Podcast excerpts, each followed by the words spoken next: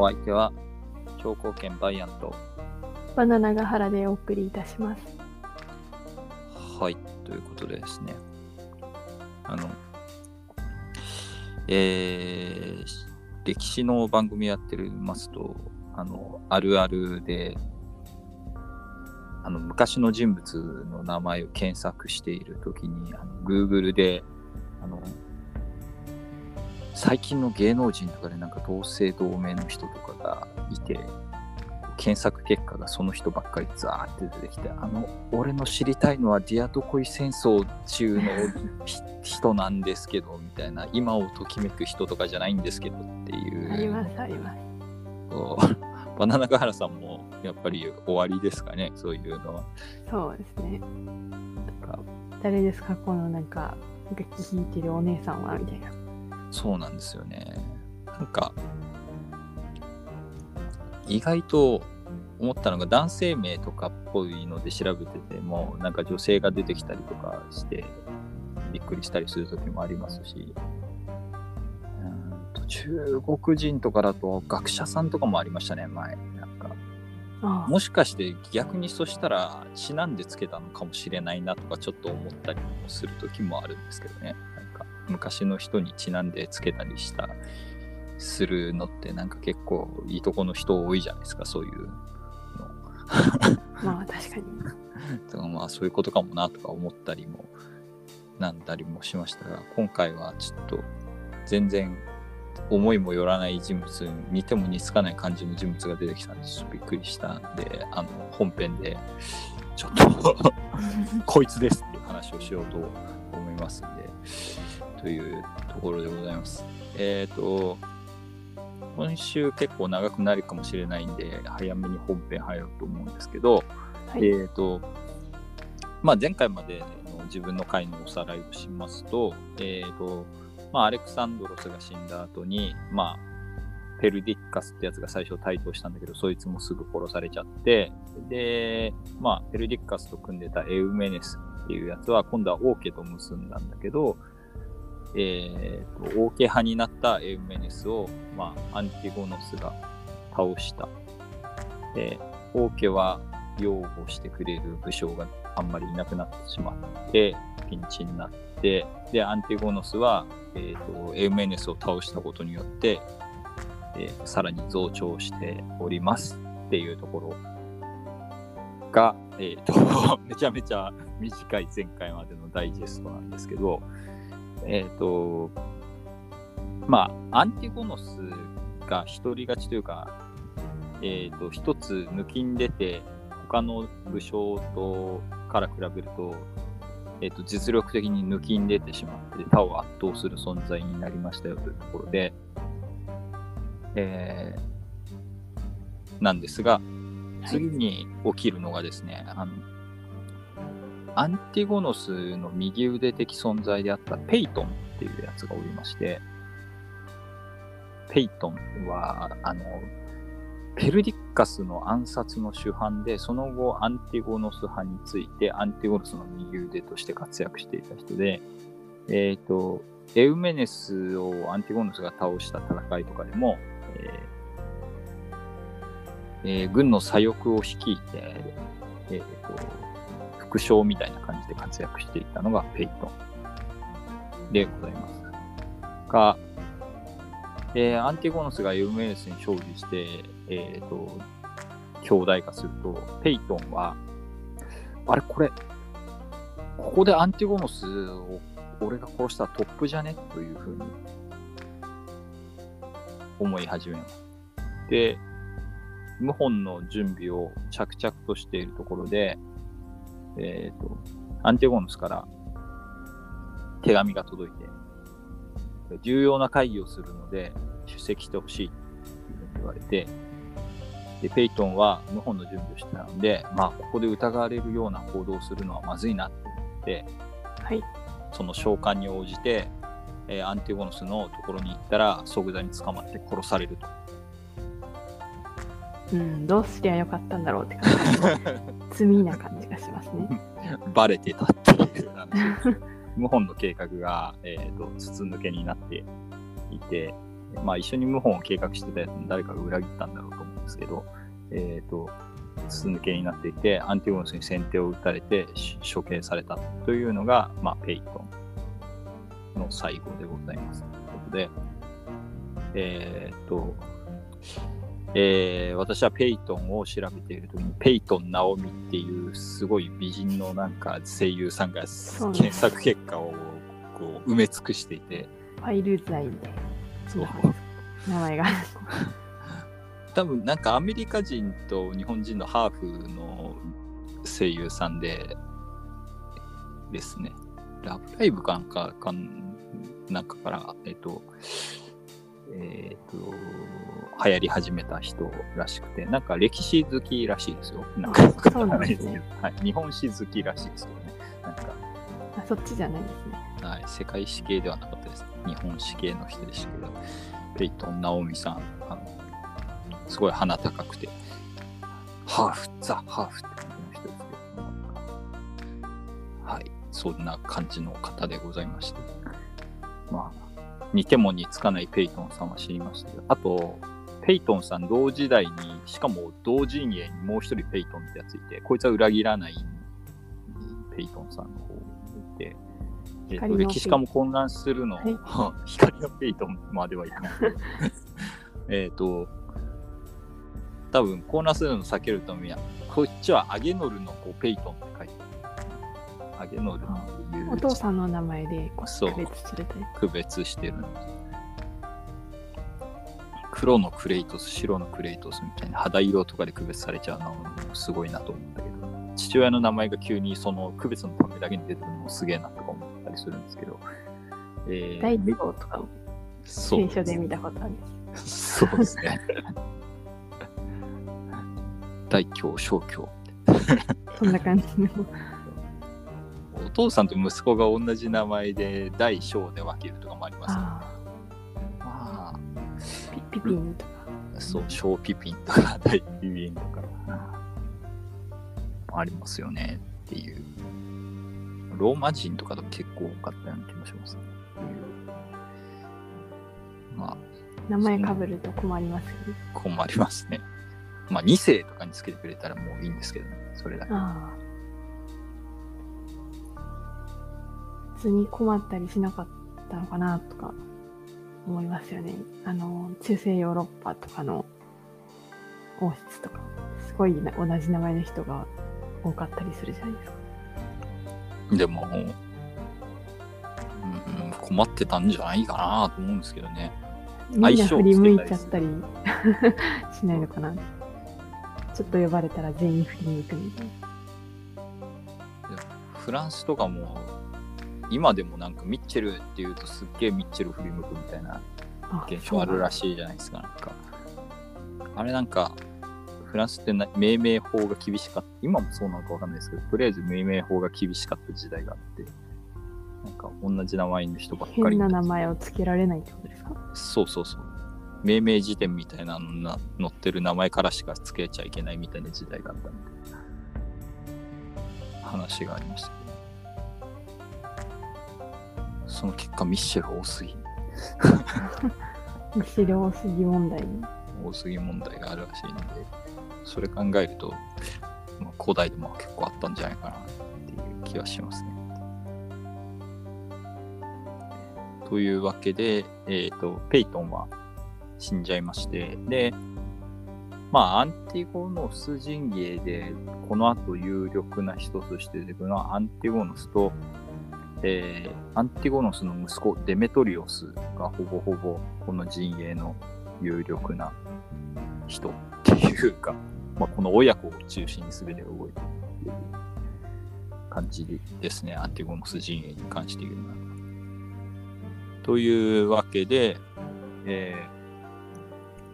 早速、ペイトンが殺されると,、えーと、同じような立ち位置で活躍していたセレウコス、えーペルディッカスの裏切りにも加担したんで、まあ、同じような立ち位置から出発してるんですけど、セレウコスは、えーバビロニアの大使だったかな？だったんですけど、えーと、ペイトンが中殺されたのを見て、まあ、ペイトンと組んでたのかどうかはわかんないですけど、えービビって逃げます。セルコスは。で、身を寄せた。協力して暗殺に協力してたのもそうだし、多分謀反に協力したと疑われる。ああ、疑われる可能性がある。そう、一緒に協力してたから、はいこいつもなんじゃないかって疑われる可能性があるっていうのがあって、セレウコスは、えー、と中殺を恐れて、えー、と旧友プトレマイオスのもとに身を寄せます。えっ、と、エジプトにそうです。エジプトに逃げました。ねそう。エジプトで確固たる支配権を確立して、で、エジプトだけは絶対譲らんみたいな感じで、ずっとがっちりエジプトを掴んでいるプトレマイオス。えプトレマイオス朝もね、プトレマイオス多すぎ問題みたいなのありましたあ、プトレマイオス柔軟性とかまで言いますね、確か。男はプトレマイオス、女はクレオパトラみたいな。めっちゃ多いですね。クレオパトラも7世なんでしたっけ？なんかそうそうそう。らしいですよね。めちゃくちゃいるっすね。あすいません、ちょっと脱線しちゃって。いやいや、あの、あんあいつらも、あいつらもでもなんか、命名ルールみたいなのを勝手に自分たち OK で決めてたらしくて、それの縛りのせいで多いっていう話をなんかどっかでちらっと聞いたことがありまあそうなんです。す。はい。で、えっと、今回はですね、あの、マケドニアの本国の方の話は割とバッサリ切りたいかなと思っていて、えっと、リアドコイ戦争、この、いわば第2部的な、アンティゴノス対エウメネスが第1部で、第2部的なのがアンティゴノス親子対その他、リアドコイ全部みたいなのが第2部なんですけど、えっと、第2部のが、えー、とアンティゴノス親子たちが活躍している戦いがいわば A 面みたいな A 面 B 面の A 面なんですけど B 面では、えー、とマケドニア本国で、えーどす黒い暗殺劇とか陰謀劇とかこ政権争いみたいうな。政権争いですねカッサンドロスとオリンピアスによる、えー、と血みどろの政権争いが起きていてそっちはそっちで、まあ面白いっちゃ面白いので、えっ、と、一回、次の回、私がこの回終わって、自分の回の次の回で、えっ、と、カッサンドロス対オリンピアスの、えっ、と、ジメジメ対決みたいなのは、そっちでやろうかなと。今回はスカッと。スカッと行こうかなということで、今回は、えっ、と、えーディアドコイ戦争のドンパチやる方の。ドンパチの方、ディアドコイの石壁であるところの、えっ、と、イプソスの戦いまでをやろうかなというふうに考えています。で、えっとですね、まず前哨戦的なのいっぱいがあってですね、えっ、と、ガザの戦い。ガザの戦いって何個もあるんですけど、このディアドコイ戦争のガザの戦いっていうやつがあって、えっ、と、今の、今でもガザってガザ地区とかで出てくるっていう話はししましたけど、えっ、と、その、えーガザでいいんですか？そのガザですね、場所的には。で、えーこれはプトレマイオスが、えっ、と、ガザ地区に侵入してきて、えーセレウコスも一緒についてくるんですけど、これセレウコスは別に兵とかを与える、本当に身一つで命からがプトレマイオスの元に逃げてきたんで、兵隊も何もいなくて、プトレマイオスはただの一回の武人として普通にあのプトレマイオス一世の軍に参加しているっていう、なかなかちょっとかっこいいなと思うんですけど、一人でどういう状普通に況って感じです。そう、一人で普通になんか、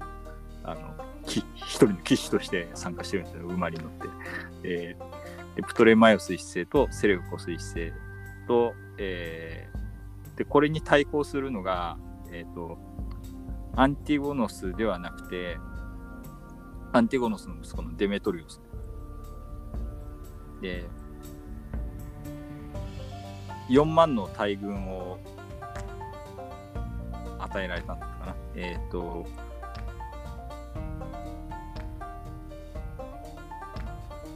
あ、訂正。えっ、と、1万2500と、規制、騎兵4400だから、ん2万ぐらいか。えっ、と、デメトリオスが、えー、そんぐらいで、プトレマイオスも、えっ、と、歩兵1万8000と書いてあるんで、えっ、と、大体同じぐらい。同等。兵力は5分です、ね、兵力は5分で、えーと、どんぐらい強いのかいまいちよくわからないとよく言われる あの象象が43頭だけ あのデメトリオスの方にいます。違いはそんぐらいかな。そんなには歩兵も騎兵も量変わんねえかなっていう、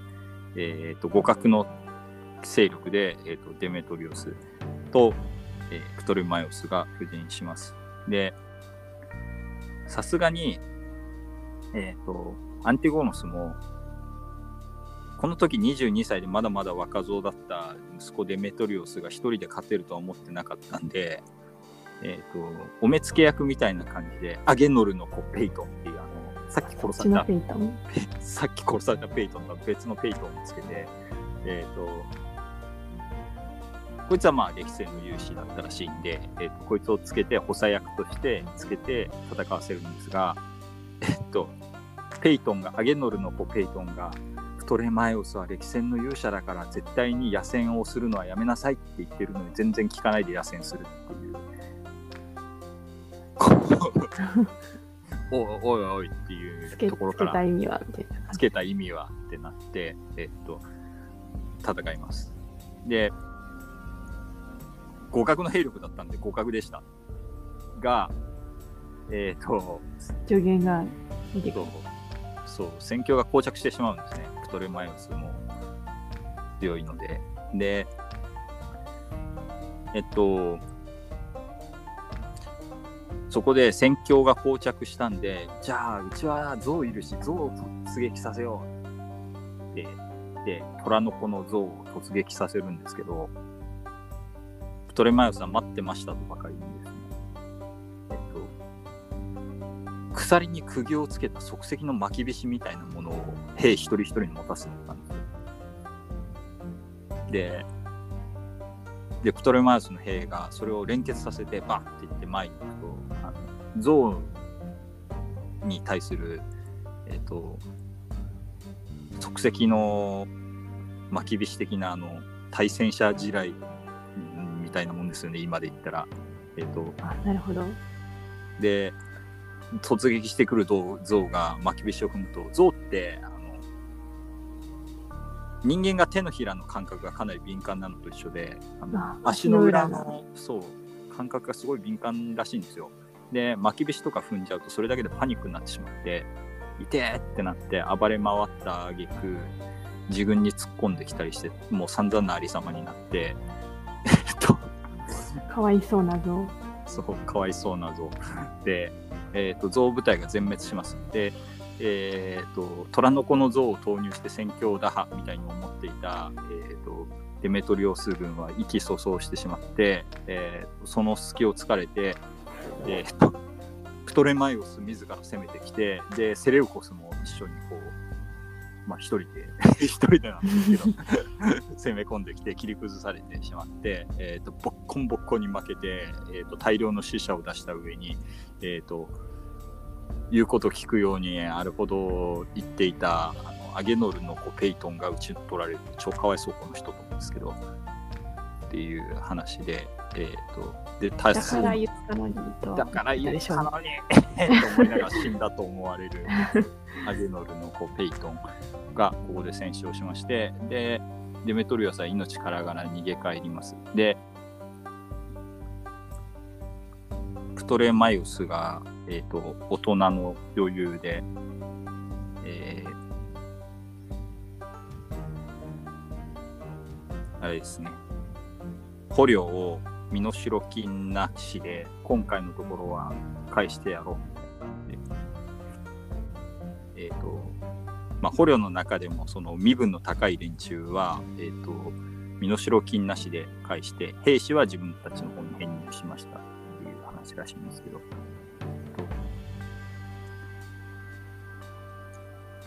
私はお前らと違って何でも構わずに戦争するのではなく名誉と支配のために戦争しているのだ。っていう手紙とともに捕虜を送り返す。プゲラーみたいな感じでこう勝利宣言みたいな感じ。勝利宣言か完全勝利。でデメトリオスは、えっ、と、まあ、この後も、このガザで敗れたものの、デメトリオスはくじけずに、えっ、と、小競り合いを続けて、えっ、と、プトレマイオス派の武将を捕らえたときに、そいつを返すっていうので、一応、雪辱は果たすんですけど、ただが、この、ここでコテンパンに一回 負けたっていうのが、なかなかなと思うんですが、えーで、結構聞いてたんですね。結構聞いてた。で、プトレマイオスに、この間、これが狙いではなくて、ガザの、えー、と侵攻で、えーデメトリオスが敗れたことって動揺した隙をついて、えー、とさっきまで一人で戦ってたセレウコスは、えー東方に帰還しまして、えっと自分の元の所領であったバビロニアを奪回します。ということで、セレウコスはバビロンの方の王様として、王様っていうか、まあ、まだ名乗らないですけど、えっと実力者として返り咲きますよ。というところで、えープトレマイオスとセレウコスにしてやられましたよというのがガザの戦い。で、バビロニアの戦いは、まあ、さっき言ったようにバビロニアを奪回しましたよっていう話なんで、まあ、大体そのぐらいの話しかないので割愛します。で、えっ、と、いろいろずっと戦っていくんですが、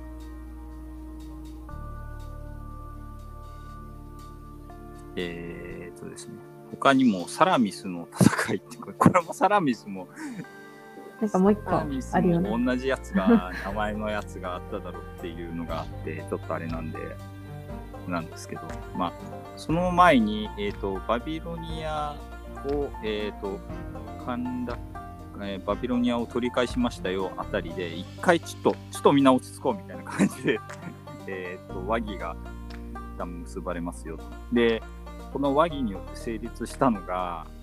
えっ、と、大体5つの大きな勢力に分かれますよ。というところでございます。えーその間に B 面の方で、あの、カッサンドロスが、えっ、と、マケドニアでブイブイ言わして、えーいつの間にか、えーアレクサンドロス王家は滅亡してますけど、そんな、そんなバカな。あれ？アルギアス朝滅亡してるいつの間にかっていううことがありましたが、ここでヘレニズム小王国が一旦、えー、と5つの王国が爆誕しますということで、えープトレマイオスがエジプト。これ最初から割と爆誕してましたけど、えー、とエジプト、キプロスを勢力範囲とするプトレマイオスの、えー王国と、えートラキアっていう地方とその周辺を、えーゲットしたユシマコス。これはあのトラ殺したりしてた 合力無双の人ですけど、えーリュシマコスのトラキア。で、えーチミドロの争いの果てにマケドニア本国とギリシャを掴んだカッサンドロス。で、えー、とバビロニアを征服した、えー、とセレウコス。そして、えーそれ以外のアジア全域、えー、とペルシャ、アジアっていうと、今のアジアとは全然違う場所で、あの小アジア、西の方。そうそうそう、トルコとかあの辺を、えー、と制圧したアンティオノスっていう感じで5つの王朝が爆誕しましたよというところでございます。教科書でよく見るあれですか？あ、いや、えっ、と、とよりちょっと前。ちょっと前ですね。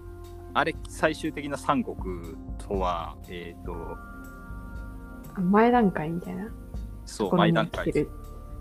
トレマイオスの王朝はもうこの時点で爆誕していると言っていいでしょ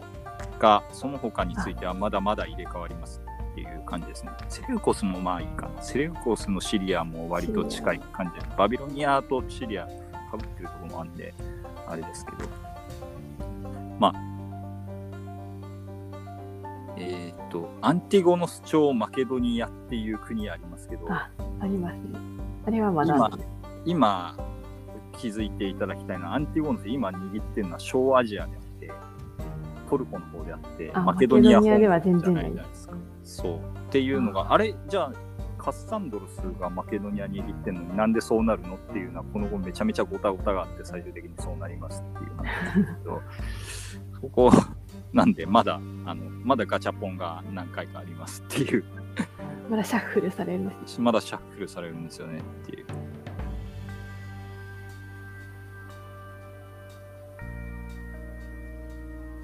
えっ、と、で、あんまりあの、誰が誰と仲いいみたいなのはないです。本当にこいつらは、あの、もう途中からもう利害関係でくっついたり離れたり、みたいな感じ。さっきのセレウコスが一瞬プトレマイオスにかくまってもらったみたいなのとかはしょっちゅうしょっちゅう起きますし、あの誰々の息子を誰々がかくまってたとか、なんかそういうのもいっぱい起きますし、だから誰が誰と仲いいとかいうのはもう戦国武将と一緒で、あの本当に利害関係だけで動いてるんで、あんまり、あんまりあれですよねっていうところですね。大谷義継みたいなのはいないみたいな感そうですね。あんまり一本筋の通ってずっと誰かのために戦うとかそういうのはあんまりない感じかなっていう。そもそももう王家が滅亡してるしなっていうのもあるんですけど。えーっと。えー戦いがさらに激しくなりまして、アンティゴノスがまず息子デメトリオスに証拠りもなく大軍をつけてギリシャへと 送り込みます。で、じ。次は大丈夫なんですか？まあ割と活躍します。あそうでな、んです。デメトリオスは、えー決して弱い将軍ではないんです。で、若さゆえの過ち。若さゆえの過ちんというのとこいつの性格ゆえの過ちであのすぐ調子こくんで勝ったり負けたりの激しい男ですこいつ。でえっ、とですね。デメトリオスは守備よくアテナイを占拠してえっ、とカッサンドロスの支援の元で、カッサンドロスの支援の元でっていうか、カッサンドロスが、えー、と自分に都合のいい連中に、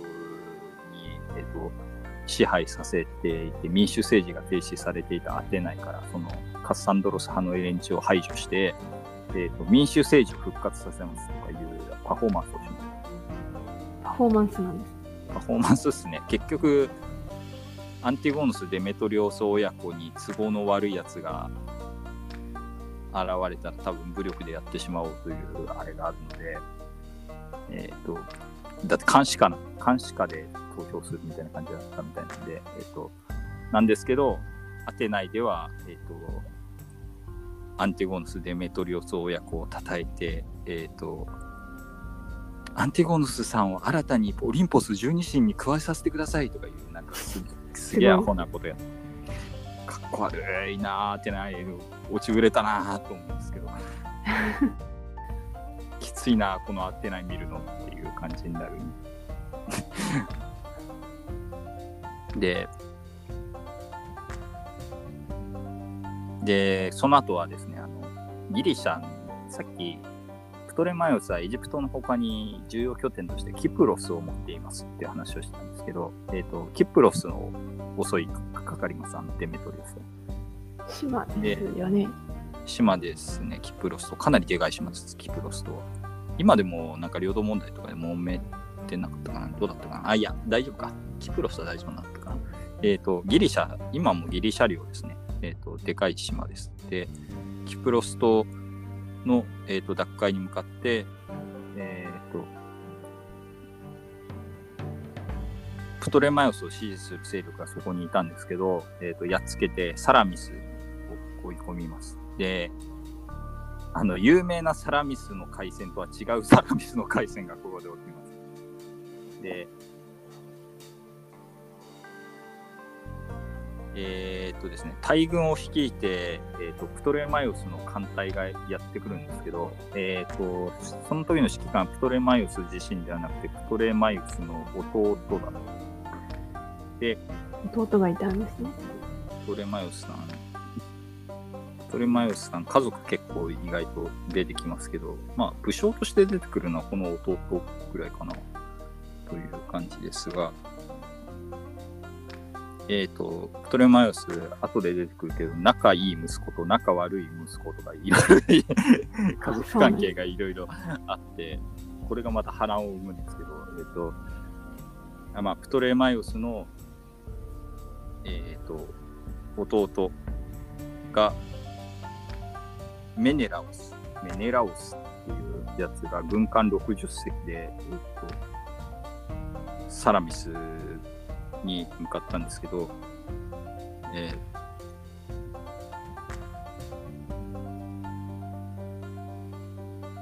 デメトリオスの、えー、と艦隊の方がめちゃめちゃ多いっていう 数の暴力で、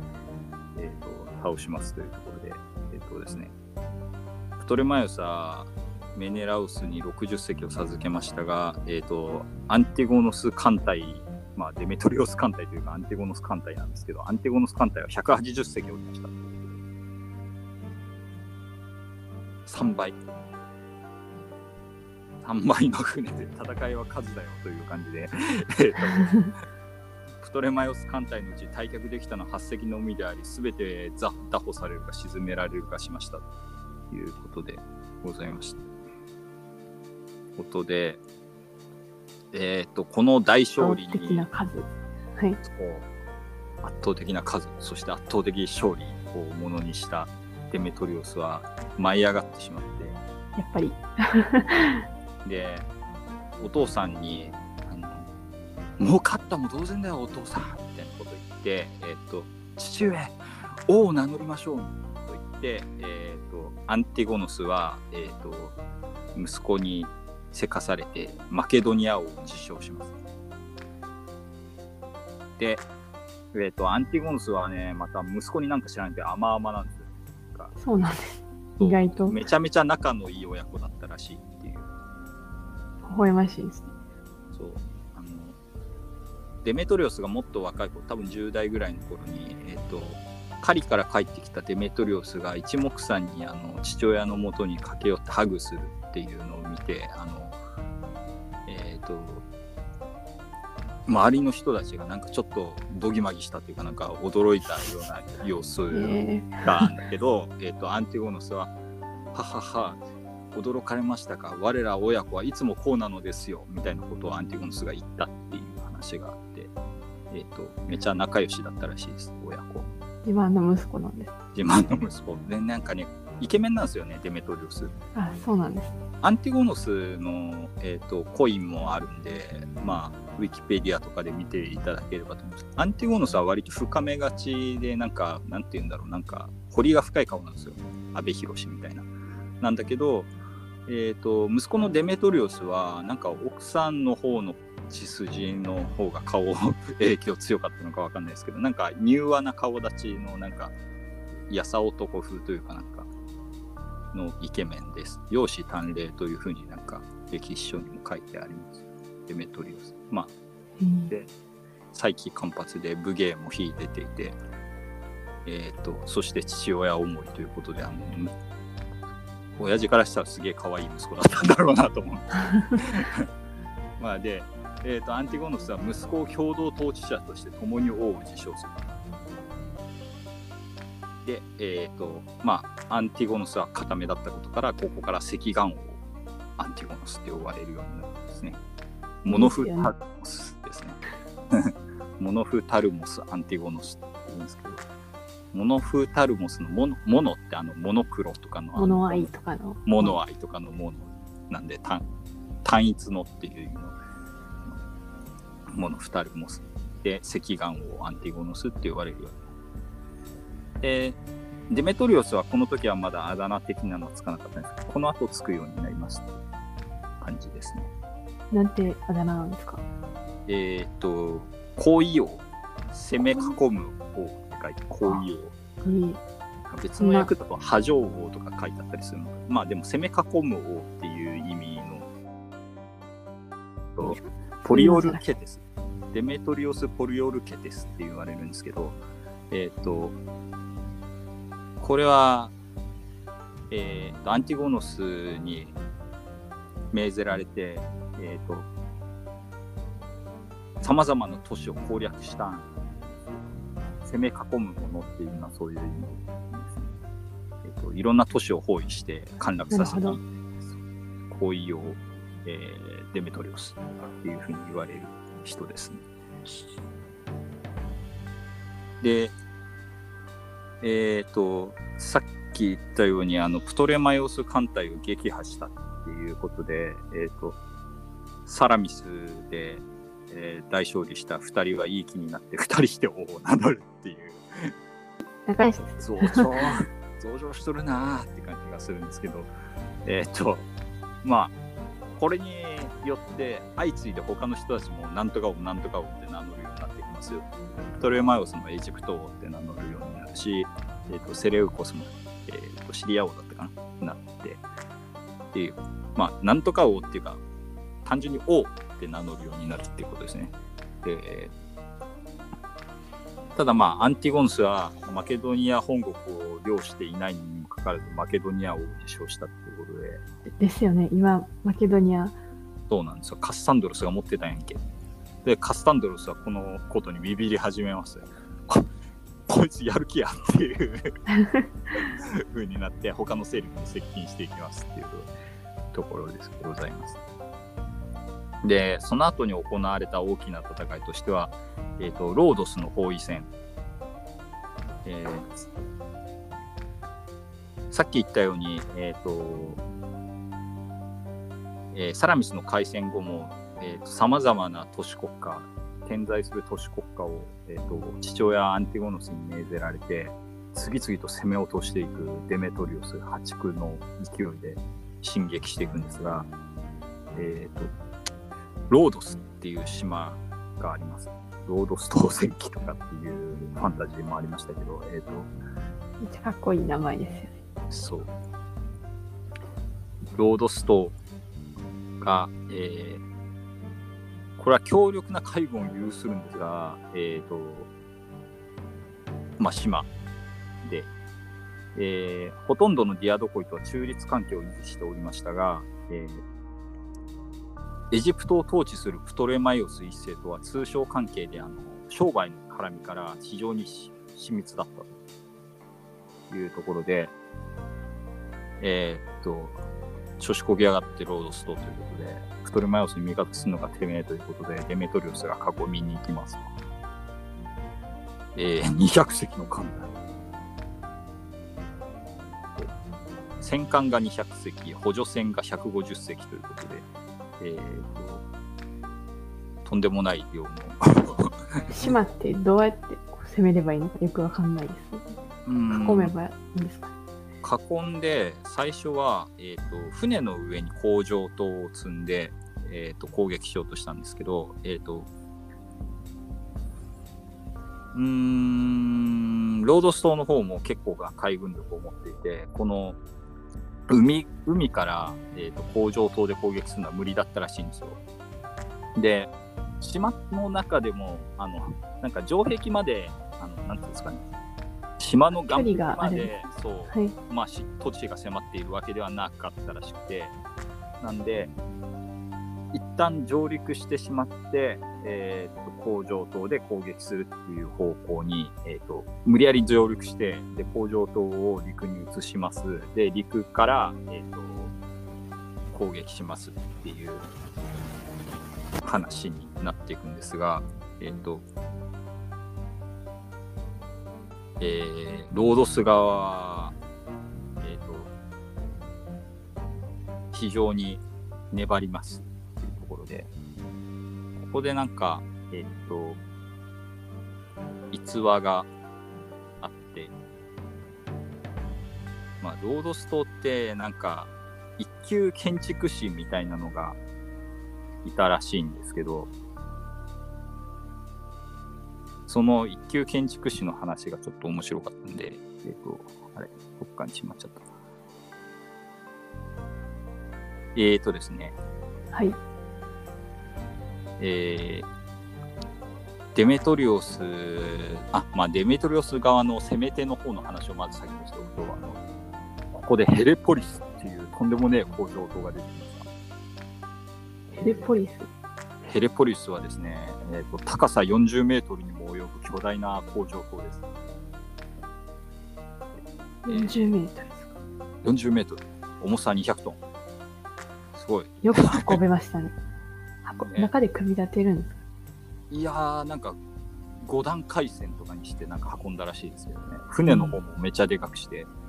ー、と運んだんですけど、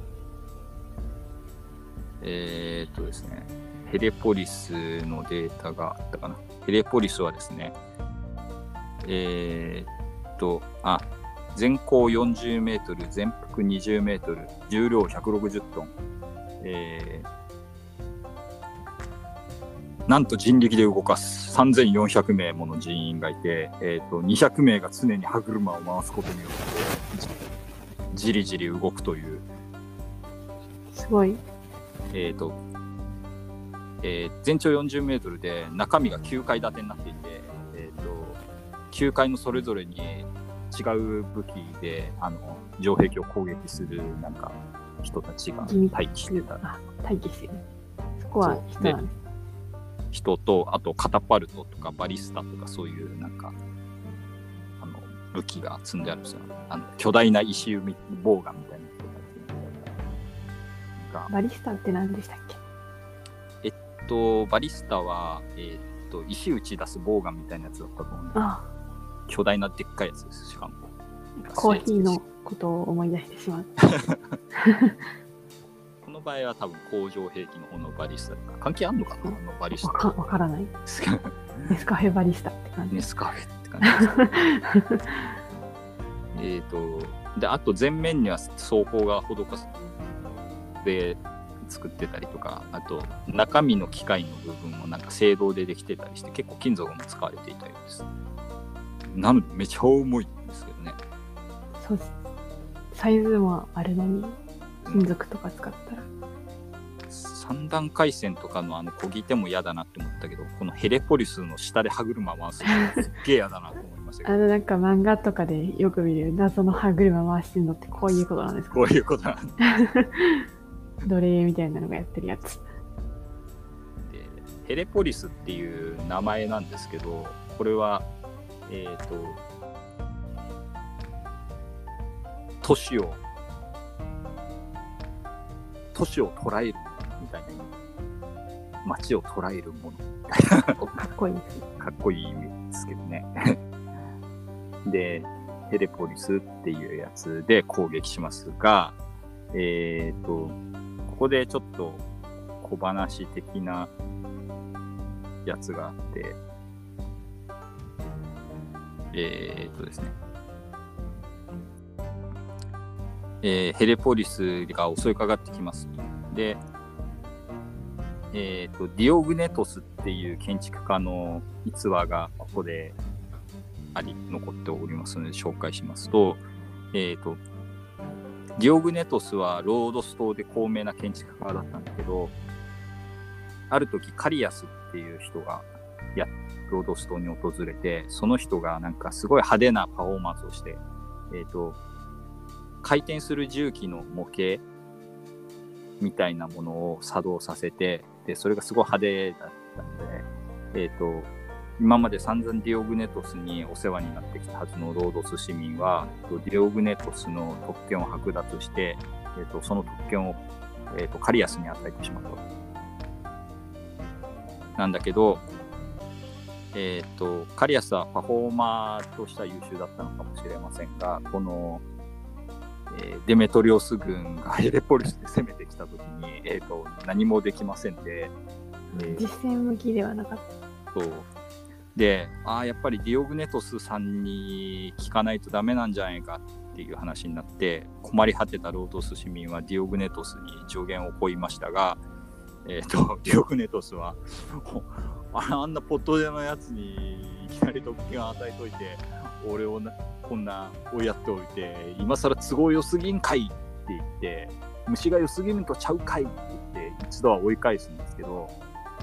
えー、とその後に追い返された大人たちではなくてその子供たちがやってきてディオグネトスおじさん助けてくれよみたいな感じになって情にほだされたディオグネトスは、えー、と助言をする気になった。えーヘレポリスがだんだんじりじりすっげえ遅いんですけどあの近づいてくるというところで、えーディオグネトスはここじゃここに絶対ヘレポリスは接岸する。ここがこの町の一番弱いところじゃっていうところを、えー、とヘレ、えー、とディオグネトスは言ってでここに城壁からどんどん水とかを、えー、と糞尿とかです壁に穴を開けてここに下水を流し込むんだって言って、えー、と城壁から外に向かってある一箇所にすごい下水を流します。はい。とそうすると,、えー、とディオグネトスの目は本当に正しくてあのヘレポリスはまさにそこに接岸します。あのそこの城壁に、えー、とヘレポリスが、えー、と取り付きましてでバタッと倒れます。あのぬかるんでたんですよめちゃめちゃ。なるほど。ディオグネトスの作戦によってめちゃめちゃ泥濘化していたんでヘレポリスはまともに設置することができずに倒れてしまったっていう、えーでロードス側に捕獲されたでディオグネトス、まあ、これがきっかけで、えーとロードスとの包囲は失敗しますで大主君を挙げた、えー、とディオグネトスは、えー、と何を褒章として望むかって言われた時にじゃあわしが捕まえたこのヘレポリスを望むよっていうことで、えー、とヘレポリスを褒章として受け取ってで、えー、と分解して金属部分だけ全部言い潰すんですねディオグネトスは。でこれを奉納するから何か記念に何かを立ててくれって言って去っていったおお。かっこいい ですけどでこれで建てられたのが何なのかっていうと世界七不思議の、あえ、ーと高いやつ。ロードス島の巨人像なんですよ。え、巨人像は誰とかあったんでしたっけ？えっ、とヘリオスっていうあのロードス島で崇められていた太陽の神太陽？様です。、あの、あれですよね。車引いてる人ですよ。そうですね。で、でヘリオス神の、えー、と像が、えー、とこれまた灯台を兼ねていたらしくてあの手に松明を持っておりまして自由の女神みたいに。でヘリオの金属やっぱ使ってたんですね。そうヘレポリス。相当量の金属を使っていた、えー、とヘレポリスから作られたのが、えー、と七不思議の一つの、えー、とロードス島の巨人巨人像。ロードス島の巨像って呼ばれるやつですね。え、七不思議って、はい。とこの巨人と、あとバビロンの空中庭園と、あと4つって何でしたっけ、あんまり有名でないですけどエフェソスのアルテミス神殿ってやつと,、えー、とオリンピアのゼウス像とハリカルナッソスのマウソロス・レーベオと,、えー、とアレクサンドリアの大灯台があるらしいですね。いずれも当時の技術でどうやって建てたんみたいな話ですけどね、いう部分なんですが、まあ、あんまり残ってないんですよね。どれも残ってないですね、あんまり。あ、ピラミッドは残ってるピ。ラミッド以外はほぼほぼ跡形もない。原型を届いていないか、跡形もないか。跡地がここだとされているとか、そんなぐらいのやつこの七不思議は大体どのぐらいの時期にできたお話なお話というか流行ったものなんでしょあーと典古代の七不思議はえーとですね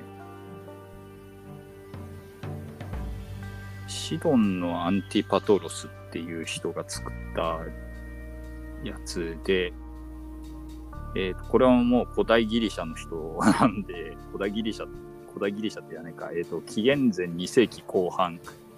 から前1世紀頃っていうのが、えーとものすごいこのぐらいが、このぐらいには、あの、大体今言ったリストになってたらしいっていう。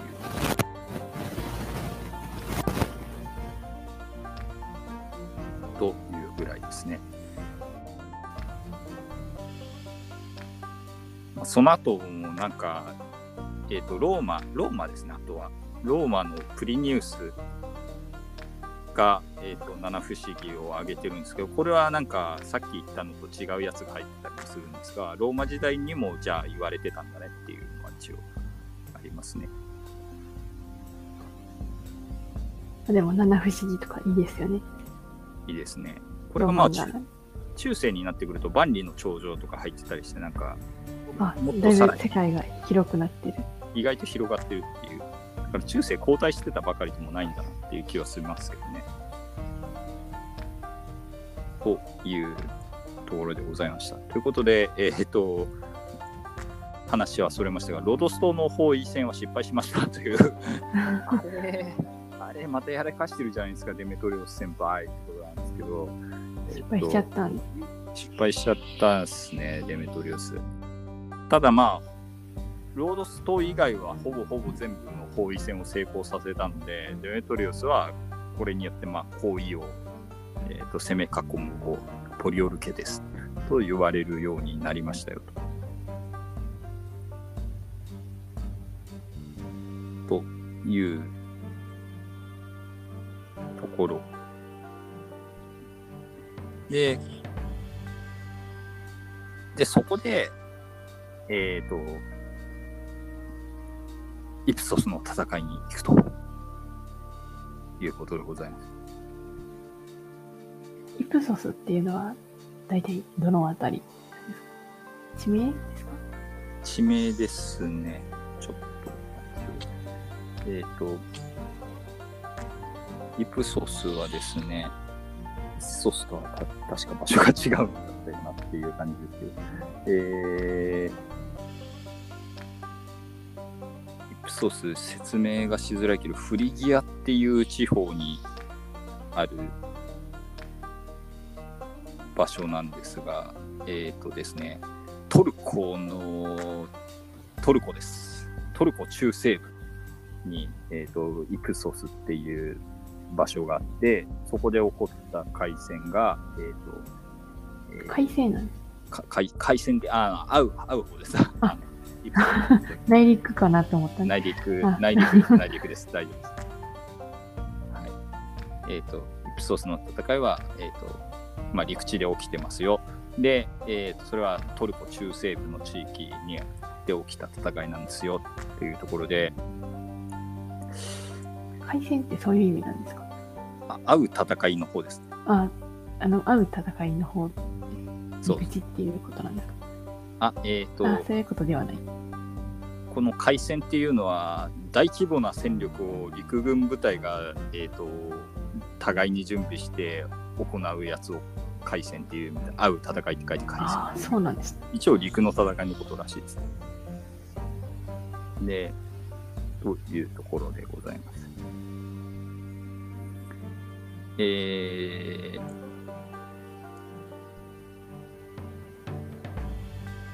背景としては、えーエーゲ海の政界権も確保したアンティゴヌスたち、まあ、ロードス島の包囲は失敗したものの、依然として非常に優位にあったアンティゴヌス。で、これに対し、えっ、と、カッサンドロス、プトレマイオス、ルシマコスたち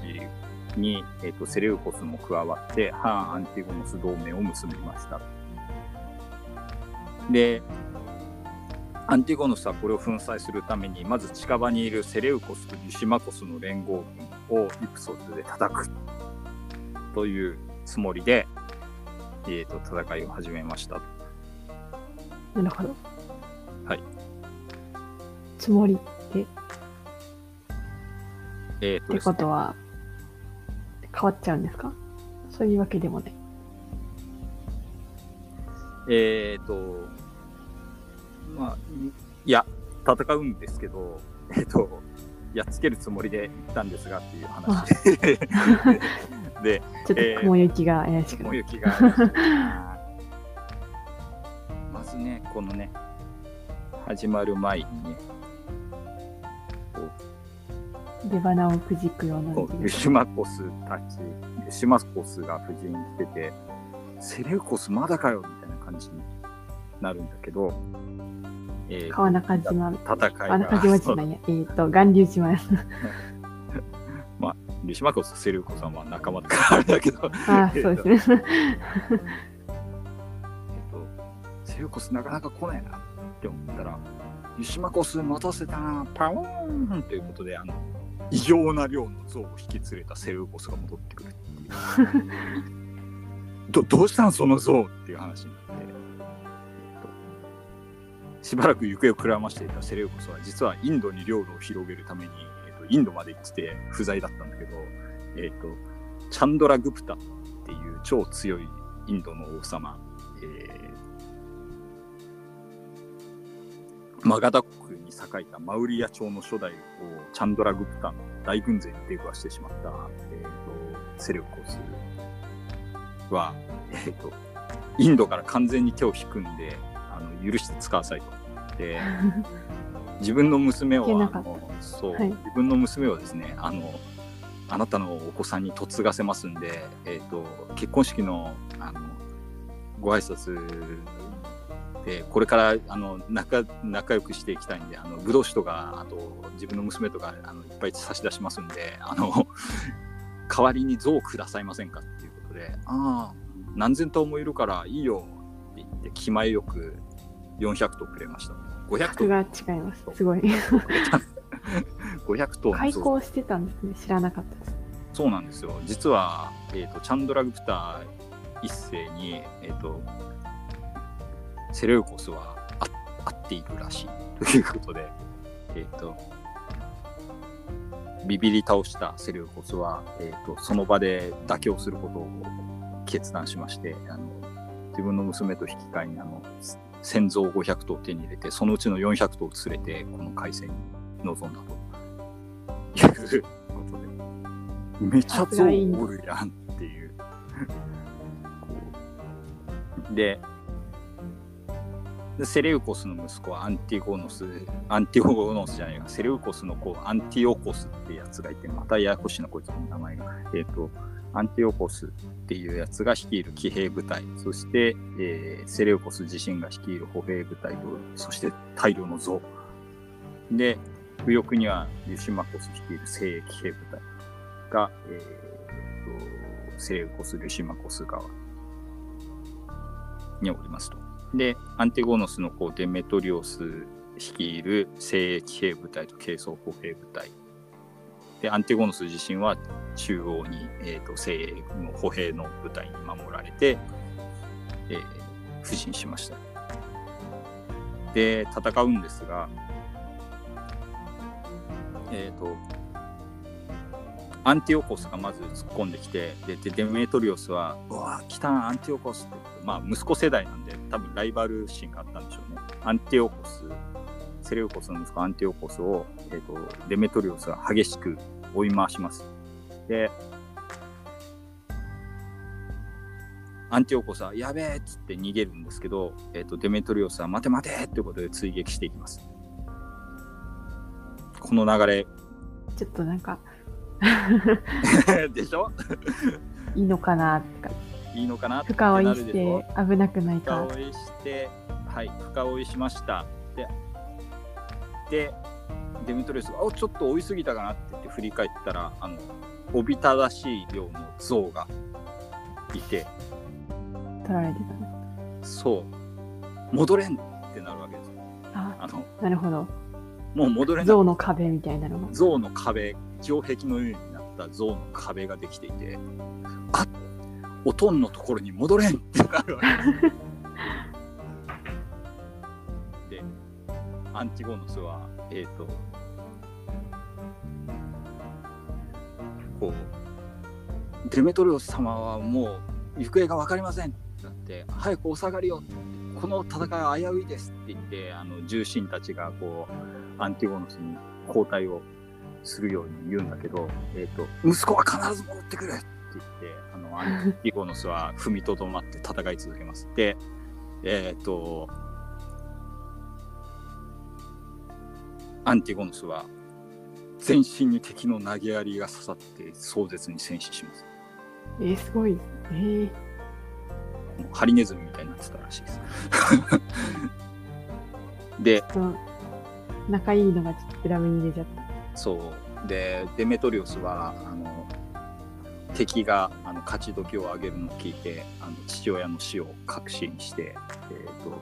残余の兵を率いて逃げ出します。というわけで、ディアドコイ戦争最大の完成は、えー、とゾウの活躍によってセレウコス・ルシマコス連合軍の勝利に終わったというところこうやって使うんですね。なるほど。なるほど象はっきり言って言え、初めて有用に使われたように見えるぞ、そうっていう感じなんですね。雑にあの野戦で突撃させるよりも。こういう風に使うんだって。っていうことは結構数いないとあんま運用できないんじゃないかねっていうインドレベルの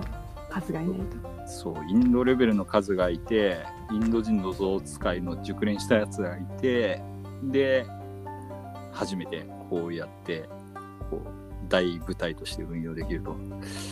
いうことで、いうわけでございますよ。で、え立ちーっと、立ち往生みたいになっちゃったんですね。そう。弁慶の立ち往生みたいな感じになって死んだアンティゴノス。で、デメトリオスは行方をくらましたんで、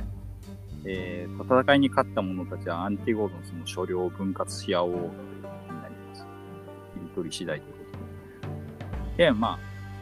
デメトリオスはえーっこのと、後再登場はあるのですか？あります。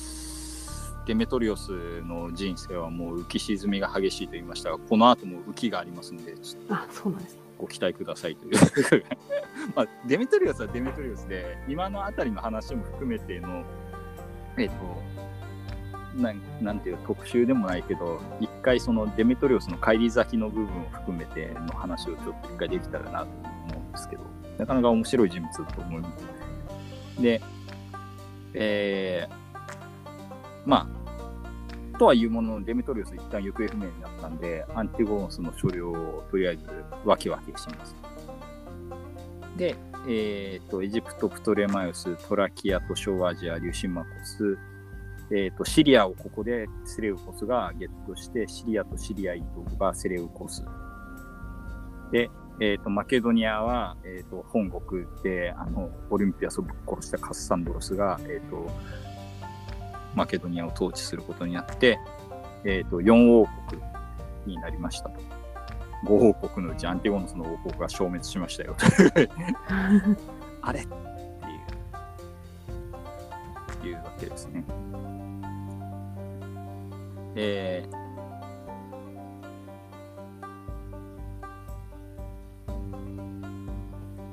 セレウコス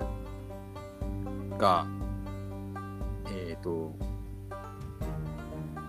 セレウコスはまあ活躍したのもあって、アンティゴノスの所領の60%とか70%とかがセレウコスに入っちゃったんで、えっ、と、これが今度は、えっ、と、仲良くしていたリュシマコスであるとか、えっと、プトレマイオスであるとかに今度は警戒されて、今度はセレウコス対、えーとプトレマイオス、リュシマコスみたいな感じになる。で、えっ、と、ここでセレウコスが、えー、と手を結ぼうと考えたのが、えー、と行方の分かったデメトリオスだったあ、そうなんですね。で、イプソスで敗れたデメトリオスとセレウコスは同盟を結ぶことによって、えっ、と、えー、とリシマコスとプトレマイオスとかに攻撃されるときに、まあ、手駒として使えるんじゃないかっていうんでデメトリオスを登用することになるでも登用されるだけじゃなくてデメトリオスは独自に復活の機会を伺っていたので、えー、とこれは兵を借りて、えー、と独自の動きをする単調となります。で盤石に見えたカッサンドロスのあのマケドニアなんですけれどもカッサンドロスこの頃病気にかかります。で全身が膨れ上がって苦しみ始めます。っていう浮腫ややばそう。はい。浮腫っていう病気になったっていうあのむ体がむくんでむくんでしょうがないみたいななんかうんブクブクにむくんで最後死んだっていうなんか今までまあ聞いたことないパターンの。陰惨なことしてきたからまあ まあ因果応報のような死に方かもしれないですでカッサンドロスにも息子がいたんですけど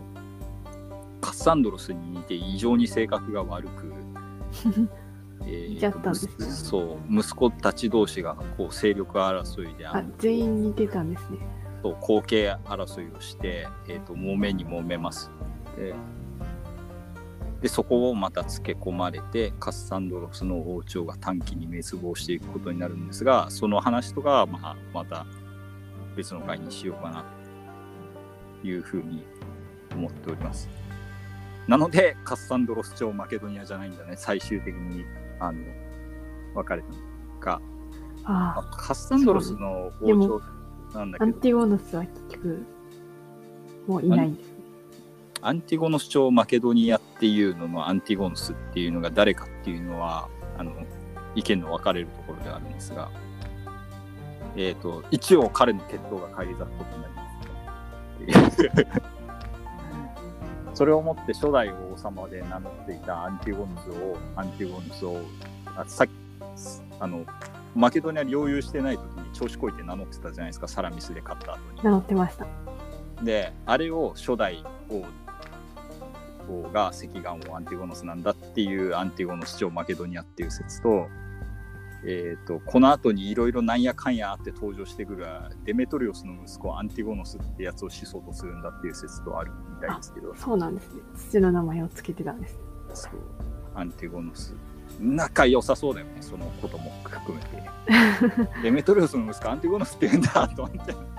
そうですね。ちょっと面白い。あらあらって思っちゃあら、なんですけど、えーっと、アンティゴノス2世ゴナタスっていうやつが、まあ、アンティゴノス朝の基礎を固めたとされている方がいます。こいつのコイン、なんかすげえ独特なデザインなんだけど、なんかそういうファッショナブルな人だったのかな。ー、と、お名前もう一度いいですか？ん？アンティゴノス2世あ、ゴナタスアンティゴノス2世で出ますか？ね。が出るんですね。アンティゴノス2世ゴナタス。本当だおしゃれなコイン。ね、なんかおしゃれなこれ、これ何なんだろうと思ですけあんまり見ないですね。こんな、なんかど、、丸がいっぱいついてる。うん、うんこのデザインを初めて見たんですけどお、皿みたいな。あ、でもこれ、マケドニアの、あれですね、マークですね。あ、そうなんです。この、へえ。えっ、と、旭日みたいなやつ、あの、ウニみたいなやつは、これは多分マケドニアのあのお太陽皿お皿の上のウニみたいなそう。太陽の旗ですね。マケドニア。あ今でも旭日みたいな感じですよ。あ、あれですよね。北マケドニアにあったんでしたっけ？そう。あのなんか名前がマケドニアはダメみたいな。旗 なんか揉めてましたで。揉め揉めした。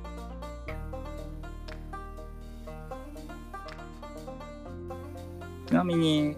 あアンティゴノス2世ゴナタスの話どれぐらいするかわかんないですけど、あの、この人、えっ、と、えっ、と、エムネスの回でちょっと出てきたヒエロニュモスさんを後で保護したりしてます。ヒエロニモスというのは、あの、エウメネスのマブダチで歴史家の人で、あの、今、喋っている、えっ、と、後継者戦争の歴史書を最初に書いた人がこのヒエロニウモスという人なんですけど知ってたんですね。よかった。まだ生きてたんだっていう話こ の人は天寿を全うしたんですかね多分ヒエロニウモスうん。この人のもとで天寿を全うしたらしいです。アンティゴノス2世あそうなんですゴナタスのもとで幸せに暮らしたようですっていう。それなのにアンティゴノスのことを悪者みたいに書くんだなって思って。まあでも、えっと、信用に至る感じ。で。まあね、すごいですね。というわけで、えっ、と、この絶頂の最中にこう死ぬっていうアンティゴノス、死に方もなかなかね、かっこいい壮絶、明確に壮絶に討ち死にするっていう。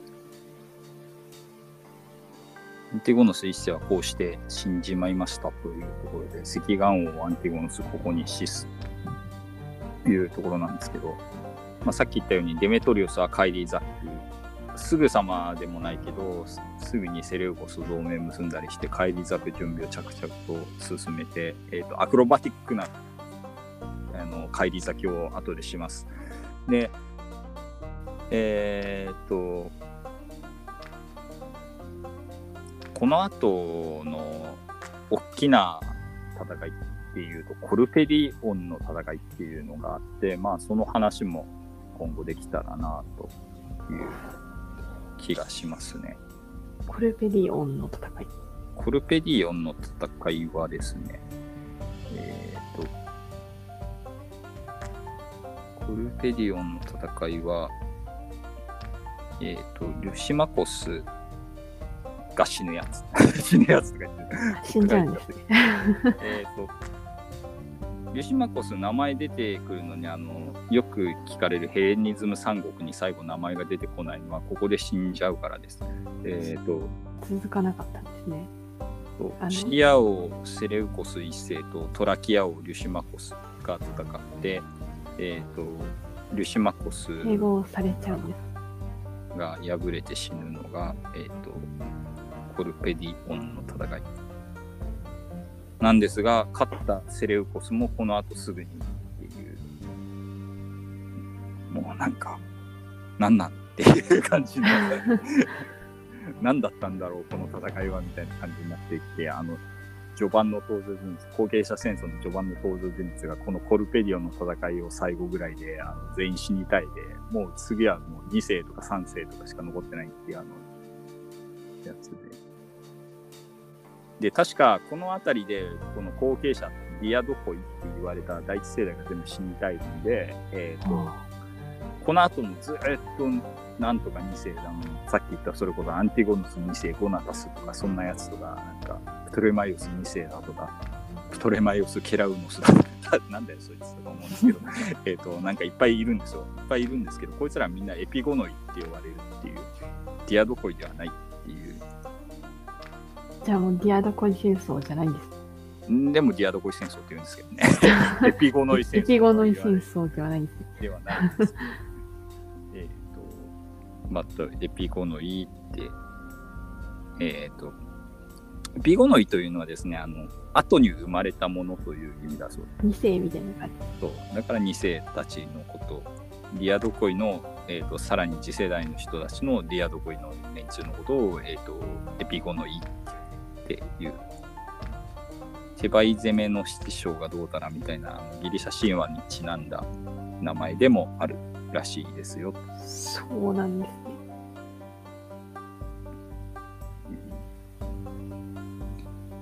という感じで、えー、と今週は、えー、とイプソスの戦いまで結構荒々だったんであのいやあの戦いをもうちょっと掘り下げてくれよとかいう稀有な人がもしかしたらいるかもしれないんでそういう人はなんかメールとかくださいすいませんっていう感じなんですけどね。えっ、と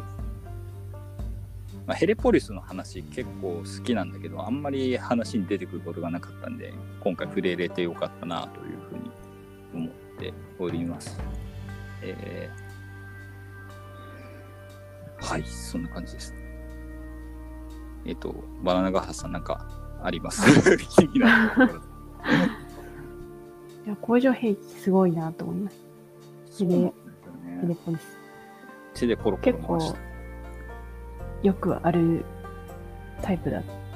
たんですかね。いくつもあるわけではないんですかね。ああ、なんか20メートルぐらいまでのものだったら、えー、と結構出てきたりしてたものもあるらしいんですけど、このなんか40メートルを超すのは、このデメトリオスが投入したやつだけですねっていうことで。じゃあ、ウィージンだったんですかね。うーん、いやあそうでもないあロードス攻めの時ウィージンだった可能性はありますね。あの20メートル級とか他の街でも使ってたんだろうけど、初めてでかいのを投入してみたよ、みたいな。そうで大失敗っていう。あと確か あの資料がちょっと見つからなかったんで、あのあんまり詳しくは言えないんですけど、あの